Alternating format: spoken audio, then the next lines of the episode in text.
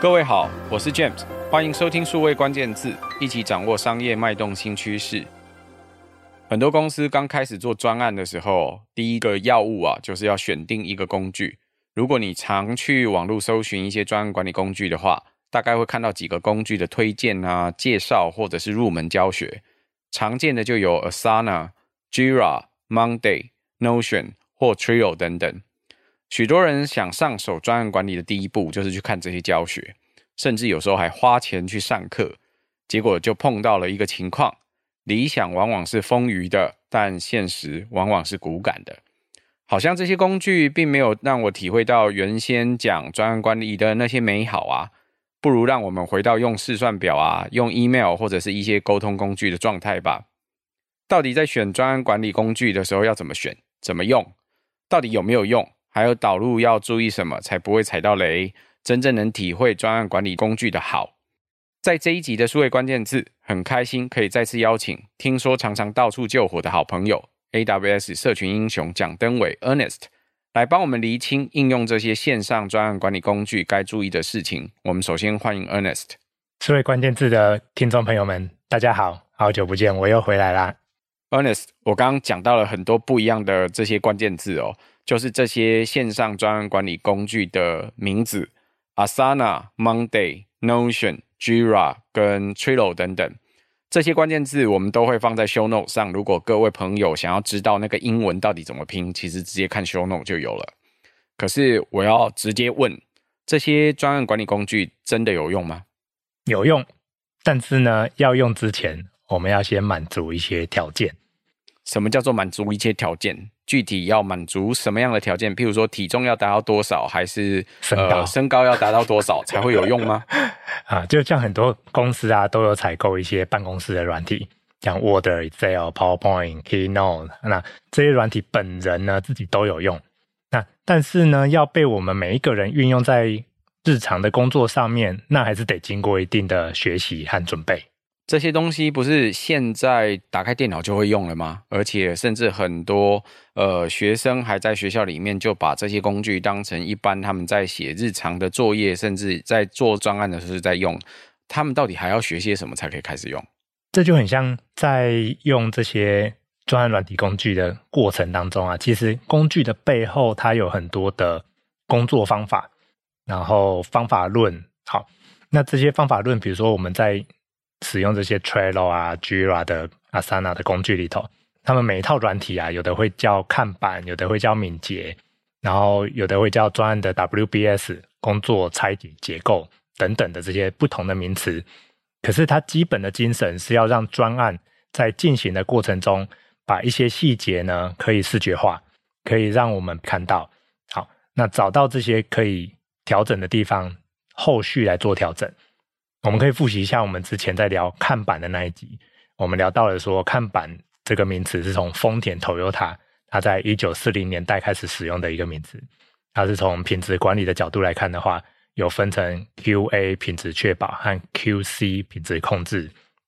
那看板是一个比较偏向生产过程当中 QA 品质确保这边的工具，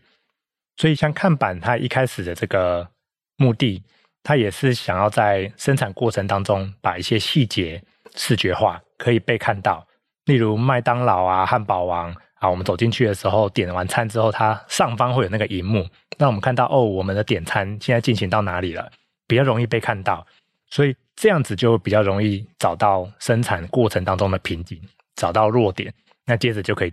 进行修正。这回头就跟我们的专案管理工具是很相似的地方。我还记得你在看板的那一集有聊到，在讲到其实这是从丰田的生产工厂来的。那他们一开始是希望可以视觉化看到整个工厂流水线在跑的过程当中，每一个站点现在发生了些什么事，数字是多少。所以它是在视觉化整个工厂的资讯。视觉化这件事情很重要，因为要让所有资料浮现出来。让管理阶层可以看到这个管理的流程是什么。那现在当然，我们的工作有一个很基本的变化，是很多工作都变成知识型工作。我们有讲说，现在譬如说写程式啦、设计啦、文案啦、创意，很多的这些相关的工作，事实上都跟知识有关。生产知识过程里面，其实更复杂，就是我们有超级多杂乱的资讯，怎么样让这些资讯给浮现出来？其实应该是现在知识工作者，就是你我，可能正在听 podcast 的朋友都会碰到一样的问题。可是这时候我就有下个问题要问：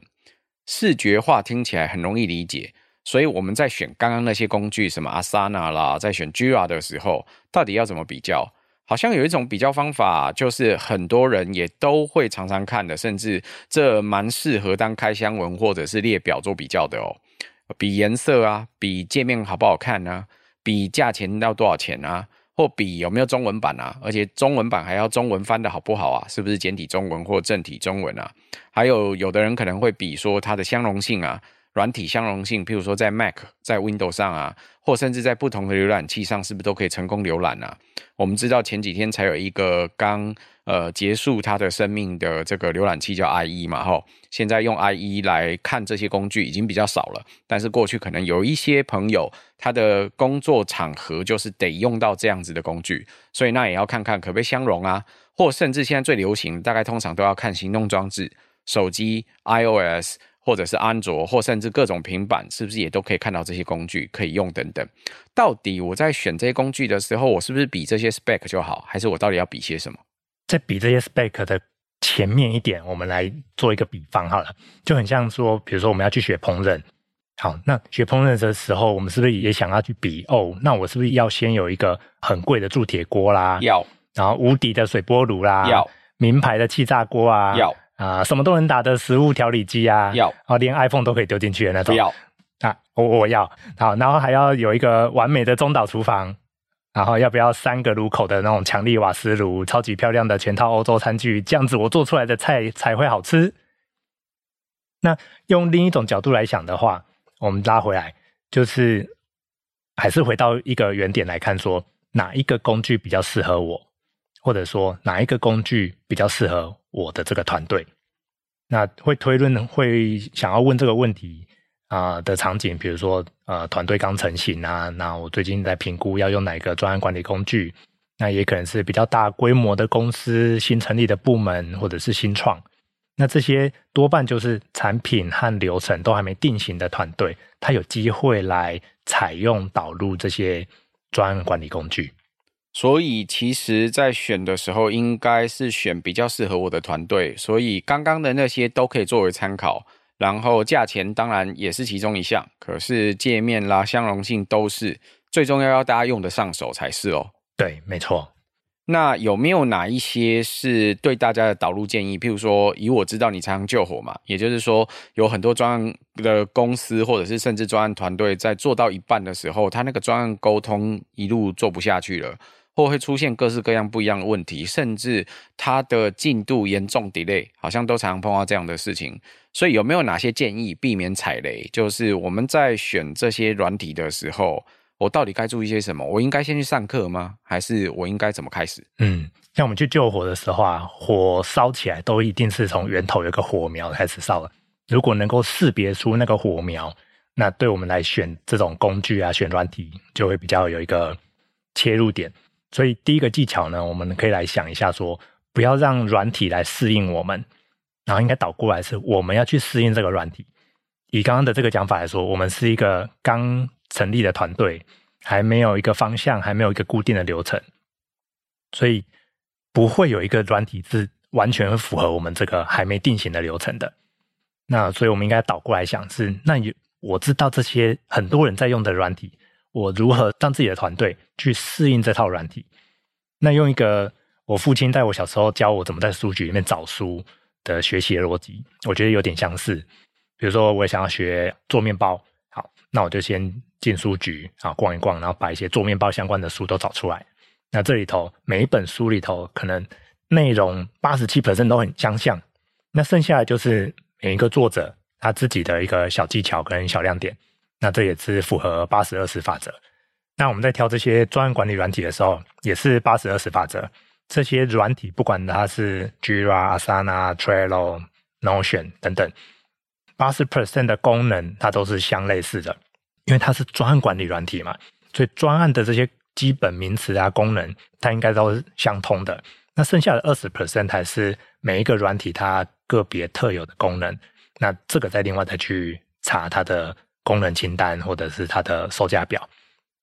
我想在选软体的时候，其实的确很像这样哦，就是很多时候，呃，刚刚 Ernest 讲到做面包，我们大概都知道那个做面包做得好吃，面包师傅可能会跟你讲一句说，其实夏天跟冬天要用的面粉，要用的这个发酵的这个苏打的比例，或者是掺水的比例、掺盐的比例，可能都不一样。那更讲究一点的，在做不一样的面包的时候，可能还跟你讲有酸种啊，有什么什么等等不一样的东西，会告诉你说，其实来源自不同地方的小麦，可能它在做这个面包的精度啊，什么都会有差别。好，这大概是我们知道，但那个食谱啊，教你的东西大概都是有一个标准的流程，保证你一定可以做出一个可以吃，有没有到非常好吃，我们不知道，可以吃，然后很多时候可能做出来照相效果也不错。因为现在很多人是用眼睛来吃嘛，对，照片，对，所以这个时候只可以让你做到一定程度的。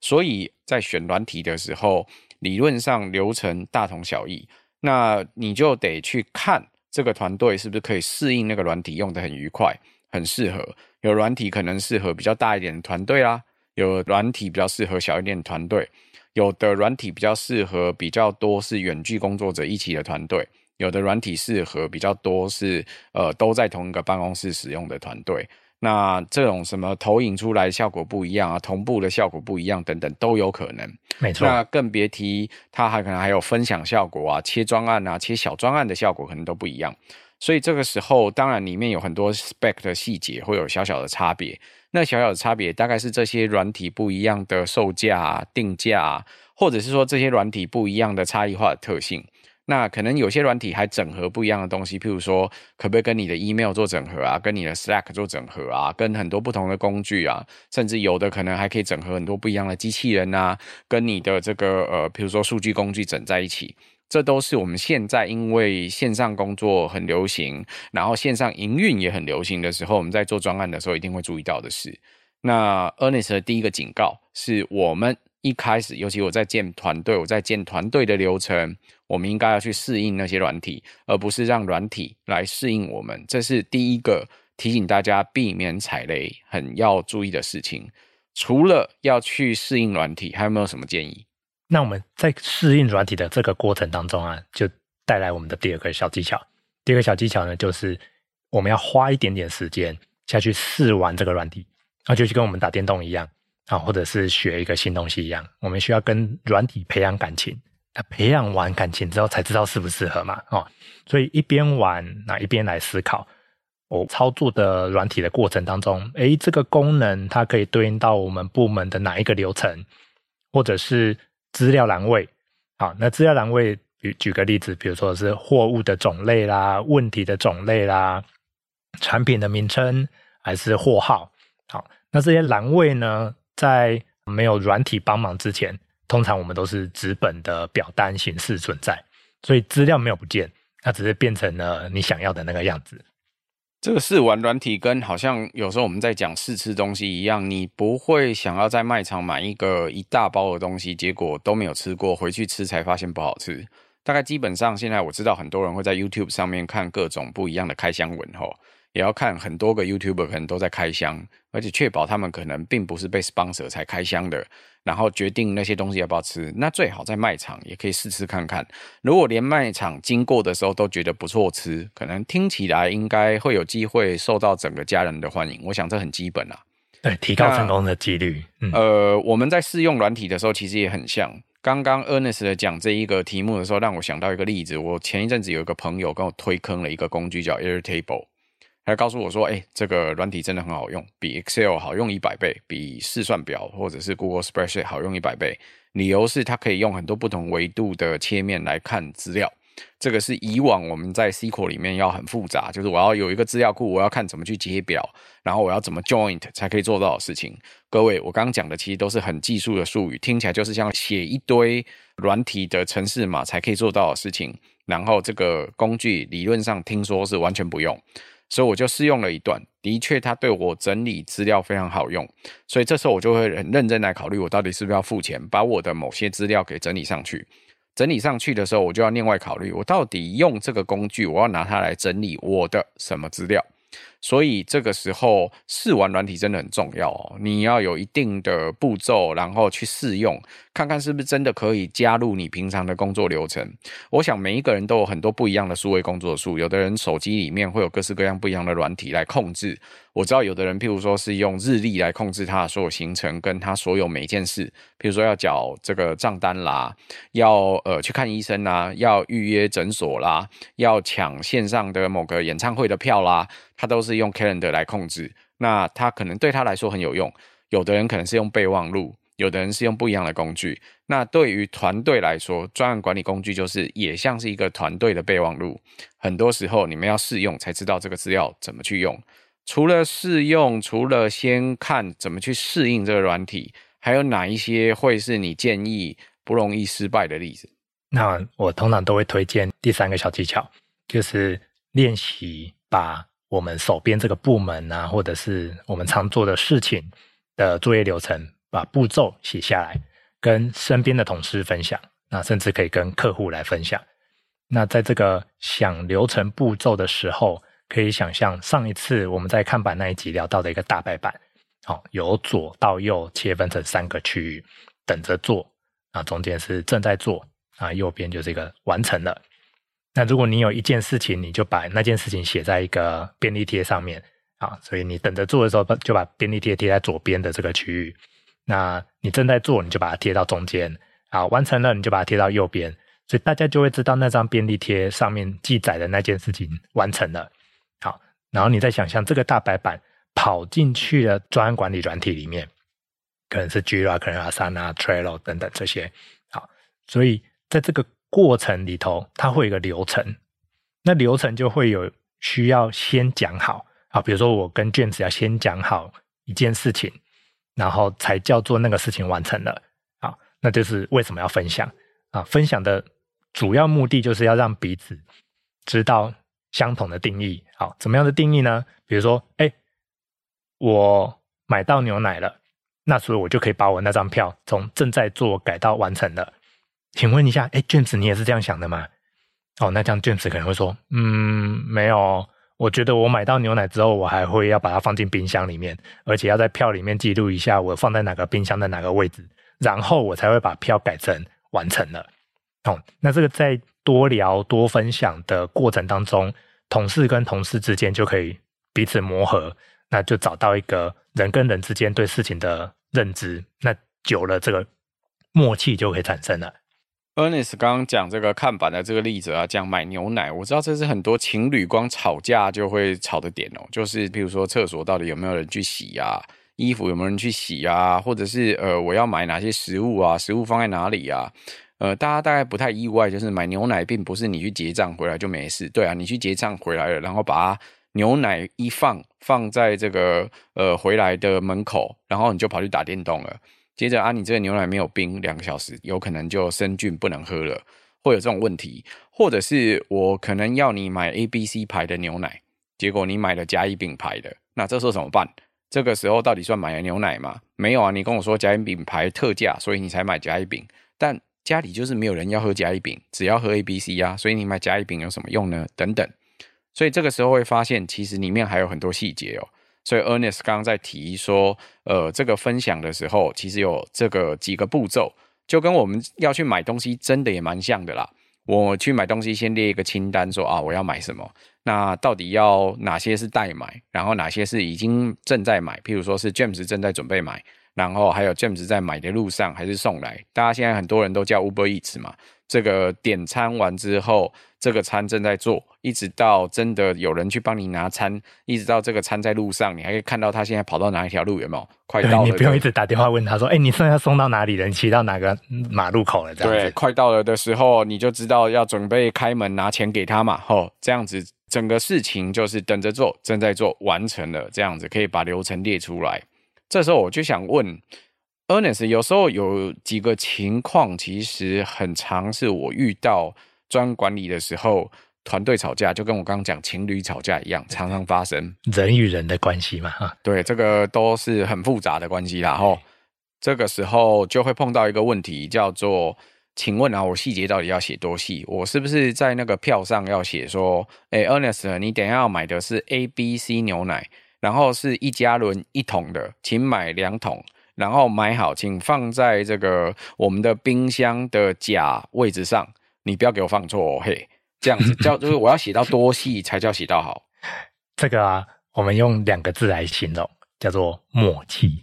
我们刚刚聊到人跟人的关系很复杂嘛，所以你一开始呢，先不要想那么多，先想成我记录这些细节在这个工具里头呢，是想要分享这些资讯给我身边的同事，跟我一起工作的这些好伙伴们。好，所以举例来说，比如说我们一起开了一个会议，那刚开始练习嘛，我还不知道我要写多细，好，那我干脆呢，我可以先把会议记录整个都丢进去。然后直接就用这个专案管理软体来打会议记录，然后把任务清单一个一个直接开成一张一张对应的票来追踪。好，那下一个礼拜的周会呢，也许你就可以打开上礼拜的会议记录的那一张票，在专案管理里工具里头把那张票打开给大家看，然后就可以知道哦，所以有三个啊、任务是上礼拜大家讲好的，那已经完成两个了，那有一个呢现在正在做。明天还是后天就预计要完成了啊？是谁哪个部门正在做？那除非呢，你的公司规定了说，哎，我的这个公司的周会有固定的格式，你不可以直接用那个专案管理软体来写周报，那不行。那你这样就可以推论出另一个想法，就是说，那这整件事情，这整个流程的问题不在这个软体哦，它有可能就是在其他的我们要调整的地方。可是这时候就会碰到一个情况哦，就是刚刚 Ernest 说，就是到底要写的多细多粗，看起来是默契。呃，我通常如果是我自己的话，我会对自己有一个比较有意思的要求，就是我一段时间之后会去看我自己在写什么。嗯，那好习惯。呃，会有一个很好玩的问题，叫做我自己都看不懂我自己在写什么。这件事情我不知道大家会不会发生，但我会。呃，发生的意思是说，以前呢、会觉得说，哎，那这个当然是记关键字就好嘛，对不对？把这个数位关键字记下来，我就都会，我就不会错了。然后结果我就写了 A 啊、B 啊、C，写完之后呢，我不用过大概两个月，大概过几个礼拜回来看，哎，我要写这个 A、B、C，我到底要做什么？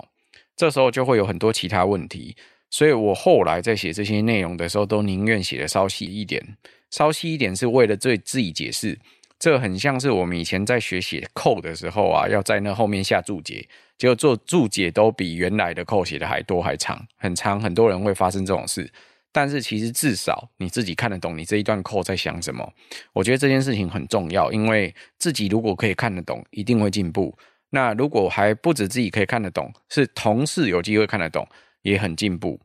呃，为什么我刚刚说那个自己写写这件事情写多细有多重要？这就刚好跟下个问题有关哦。呃，刚刚我们是用购物清单举例嘛，讲到说要买牛奶。譬如说，我曾经就做过很多研究，是自己整理自己几个月前的这个账单，然后就看到说，哎呀，我购物清单里面买了牛奶，又买了蛋，还买了糖，我到底要干嘛？我不知道，但为什么花了那么多钱，我也不知道。那答案其实是这样的，就是我那天刚好想做松饼，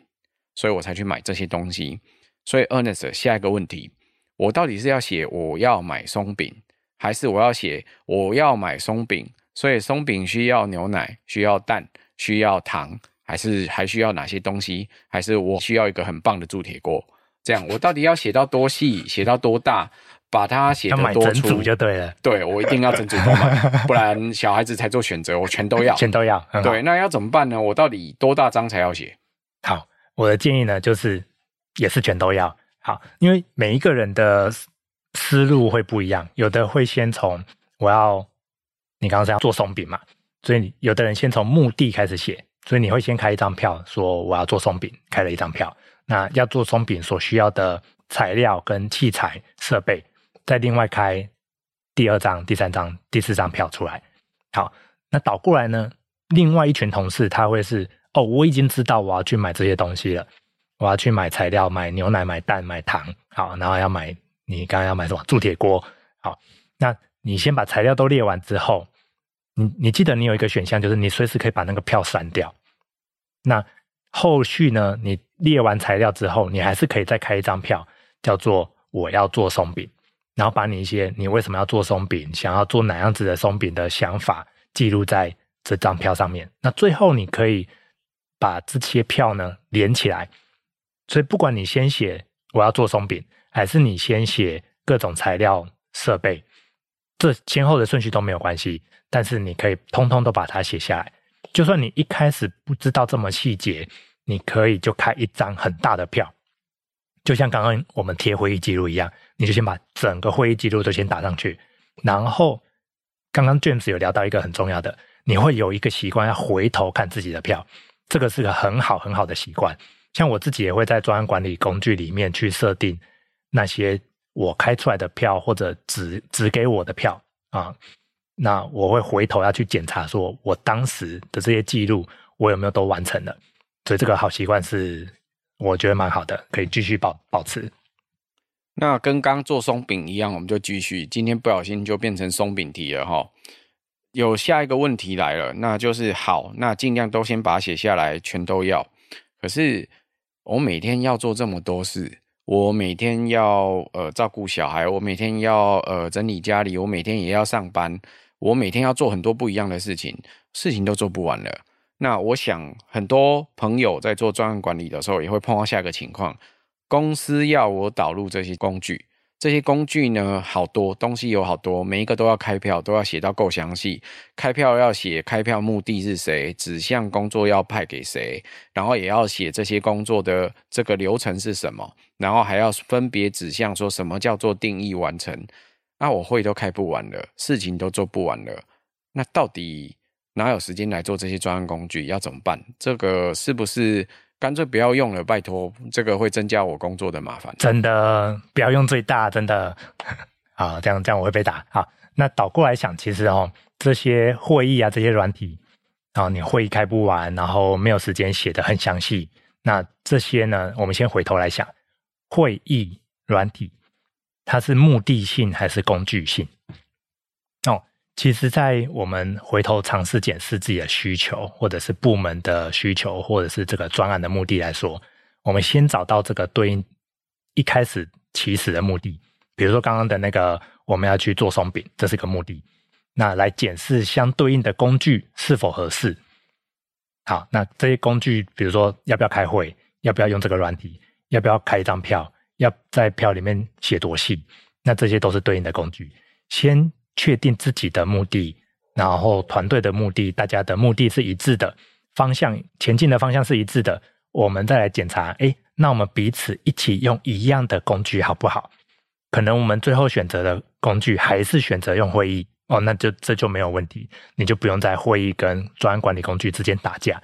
但比如说，呃，你的客人可能跟你不在同一个地区，不在同一个城市，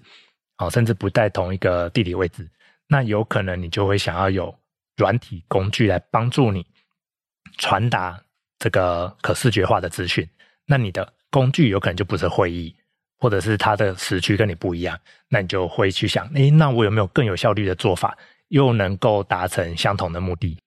这个是其实也很常碰到的问题。老实说，诶，会议很多时候如果都开不完，很有可能是。很多时候会议设计的方法也出了问题了哈，跟软体或跟工具其实相关联不大。我有注意到，如果有一些会议哈，他没有先准备好一些到底会议的目的跟要讨论的事项是什么，甚至把那些 alternative 都先给列出来，就是把那些方案先给想出来，那那个会议就很冗长，因为这个是一个发想会，那糟糕了，两个小时，然后最后很发散，可能还在讨论昨天吃什么，就最后没有答案。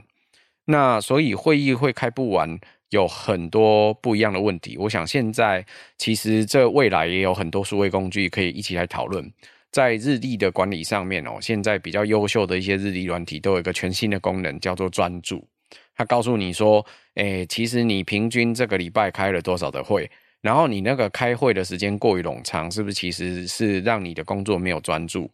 像譬如说，我们在数位时代工作，其中一个专注程度可能是研究这个相关的内容，准备各种讲稿，或者是准备我们的编辑稿等等不一样的工具啊。这个其实就很需要专注，因为真的在整理那些稿子的时候，需要很独立的一些时间，不要连字都写错，或者是逻辑不合，听起来很不合理，都是中文，可是我怎么看不懂？好。那所以要做好这些事情，其实很多时候现在有越来越多的数位工具可以辅助，也许可以帮助你。那个会开不完了，可能也是你调整会议的方法一个必须要讨论的方式。所以其实很多东西都是现代的工作术，尤其是数位工作术的时候，可以用各式各样不一样的工具去完成的。刚刚讲到这个专案管理导入的时候，公司要求全公司做，或要求大家开始用。我想这是很多公司的宣誓，尤其现代，就是你要把整个公司可以远距、可以现代化。其中一个过程就是刚讲到要视觉化、要透明嘛，要让大家可以沟通、要敏捷。我听到很多公司就一开始他会宣誓：我公司不大啊，Ernest，我公司才五十个人呐，一百个人呐。所以我一开始我就宣布全员敏捷、全员专案管理，所以我就直接导入这样子的工具。我可以一开始就这样搞吗？全公司直接导入，可以这样做吗？我觉得这样公司会倒。好，这个有点双关哦。呃，我还是会建议说，一开始啊，当然全公司都很想要导入这些新的工具，这个目的性很好。好，但是。务实一点来看，如果你的公司有五十个人啊，或者更多，或者是这超过七个人，我觉得就算多人了。那你的人数很多，其实基本上你要让所有的人，好，比如说我们就说五十个人好了，五十个人都培养出一样的默契来看一样的这个视觉化的看板上面的资讯，有可能这五十个人大家的态度、心态都很好，目的也很好。都是要前进，要冲，但是大家的默契还没培养起来，所以有可能就会有误会，很小很小的误会，那这就会形成刚刚我们聊到的那个火苗，那这个小小的火苗到最后还是会变成一场大火，好，那就会失控。所以可以的话呢，我们先不要产生这个火苗的小技巧呢，就是我们先小范围的做这个实验，小范围的导入新的工具，不管是不是这个专案管理工具。任何的工具，你都先小小的试试看，让小范围的团队，比如说两个人，好，三个人、五个人，好，不要超过七个，就小小的先试试看，试试看什么呢？熟悉一下流程，然后把这个流程写下来，然后看看这五个人大家是不是都一样的想法，好，然后培养一下沟通的默契。哦，我这样子叫做我完成了，我买到牛奶，而且放到冰箱的某个位置，好，然后换你。你就可以去冰箱的某个位置拿牛奶跟蛋出来去做你的松饼。好，那这是一个团队的默契。那在默契还没养成之前，有可能卷子一直跑去一号冰箱找牛奶跟蛋，结果 Ernest 买到的牛奶跟蛋都放到五号冰箱去。好，那这个培养完默契之后，好，我们都是放一号冰箱。我买完之后，我就会开张票跟你讲啊，或者我买完之后，我就会用。团队沟通工具跟你讲，然后有效率的传递这个资讯给下一手的 James。好，那这个 James 就可以继续进行这个专案进度。所以整个团队小范围的团队有效率的一起完成专案进度之后，我们再来看看有没有机会和其他的团队经验分享，或甚至甚至是这五个人的小团队，我们自我再继续修正这个流程。好。可能放到冰箱还不够啊，可能还有缺失，可能蛋会破掉。那蛋破掉的时候，我要怎么传递给下一手？说你先不要来拿，哦，我还要再去补蛋，啊，等等这些过程，那我们就可以做自我修正、自我迭代，让专案更进一步的优化。我想很多人在做现在流行的数位转型，或者是导入某种技术的时候，一开始都会想说要全面导入。就是无论你在做什么事情的时候，都会有一种宣誓感，就觉得哎，我现在全面的要做什么事。可事实上，这很多时候很容易失败哦。呃，今天我们谈的是专案管理工具，尤其是这十年的显学，可能跟敏捷有关，跟管理有关。那敏捷里面可能又提到好几种不一样的方法。刚刚 Ernest 介绍，可能就有看板、有敏捷，或者是有 WBS 等等不一样的拆解方法。其实这每个关键字都还可以细细拆解。没有哪一个一定最好，针对不一样的产业、不一样的团队特性、不一样的功能特性，很有可能组织适合的工具不太一样。不要觉得一个工具可以推给全公司用，或者是觉得全公司都必须用一个工具才能生存，这其实都不一定的。这就跟呃全公司的工具箱里面都是同一支罗莱吧，大小都一样，不太一定可以这样做的。那在整件事情做的时候，通常一定都先选某一个小团队试着做，成功了之后，才慢慢扩散导入到很多不一样的团队。我想这是所有的数位管理工具或数位工具、数位工作数能够延伸到整个团队的很重要的一个精神。那当然，这个导入的过程当中有很多也是必要的事哦。第一个大概就是要有一个够热情又好沟通的人呐。那这个如果在敏捷工作术的时候，他可能会告诉你说，所以要一个敏捷大师教你这些事情，一个里长波，他要帮你沟通很多事情，帮你控制时间，但是他那种控制时间又不可以很讨人厌，没有搞得好像这个风纪鼓掌一样，大家都不喜欢他，这时候很有可能就会出问题。所以一个好的沟通也真的比大家想象中的重要，然后还要有一群肯一起试错的人。这件事情也有点难，因为很多时候用某些新东西在用的时候会有挫折。一方面，大家要有就是尝鲜的心理准备，或者是尝鲜的乐趣，要觉得诶，我们最近在用个新工具，看看好不好用。如果好用，会不会帮我们这个工作真的比较有乐趣，或者是比较可以工作起来更有动力等等。但是有时候也会失败，所以这其实都是很不容易的。那一个工作好不容易一个工具给一个团队给试用成功，终于找到一套方法。譬如说像刚刚写的说，看板可以分成几种，是准备要做、已经正在做跟已经完成了这三样的这件事情。光要这样讲，或者是里面写到刚刚说要买牛奶啊等等怎么分类这些事情，其实真的也需要默契，需要花些时间去调整，调整成功才有机会复制哦。我想这是现在几乎所有数位工作书或数位工具真正能够成功的关键。今天 Ernest 来帮我们分享，常常在网络上听到很多专案管理工具啊，像 Asana 啦，像 Jira 啦，Monday、Notion 或 Trello 这些工具呢，其实我一天到晚都被问，就是 James 哪一个工具好用？你直接告诉我答案。这个问题很像直接问我台积电明天会不会涨停一样。这个可能没有标准答案的，因为真的对于每一个团队都不太一样。如果你要我推荐，我会选。最好你先去问问有没有周遭你看他们试用很成功的例子，而且他的产业或者是他的工作属性或内容又真的跟你很像，还有要跟你分享的人是要真的很乐意跟你分享，不是只是为了赚 referral 的那个钱吼，不然就无意义了。那这也是为什么有很多不一样的工具需要导入顾问的缘故。不要认为这些知识都不用钱，事实上，避免让你犯错，有点像是我们去健身房的时候都需要教练告诉你怎么样做才不容易易受伤一样，你需要注意的事情。那今天这个 Ernest 也帮我们讲了，就是碰到比较这些不同工具，很多时候大概百分之八十，他们多部分功能都很像。那你要先能够去适应那些工具，把你的流程调成跟这些工具有关，接着才去看看哪些细部的工具的这些功能是你一定要的，所以你必须要选它。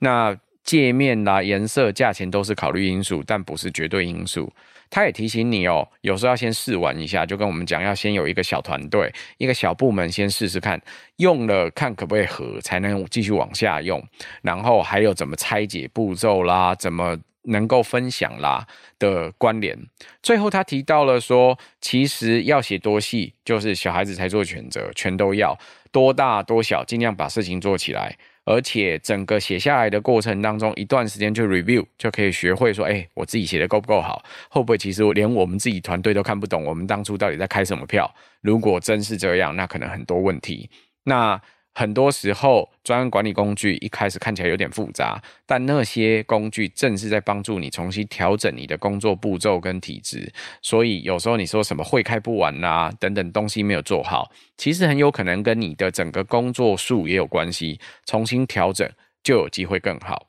今天非常谢谢 Ernest 来帮我们分享，谢谢 James，谢谢各位听众，也谢谢各位在线上收听。如果可能，请多多帮我们转发、宣传或点赞。我们下周再会，拜拜，拜拜。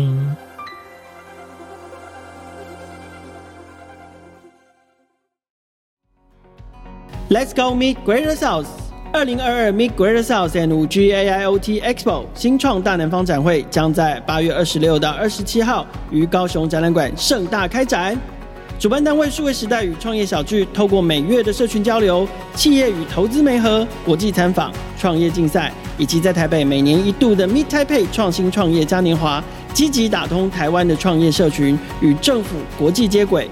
去年开始，我们前进大南方，携手亚洲新湾区大南方企业与新创伙伴，希望串联南北社群与国际创投。今年大南方展会规模升级，将有更多的创业趋势解析、接轨国际机会，还有解密币圈指南、餐饮创业沙龙等丰富活动。八月二十六到二十七，我们在高雄展览馆等你来，这回来 key meet 大南方。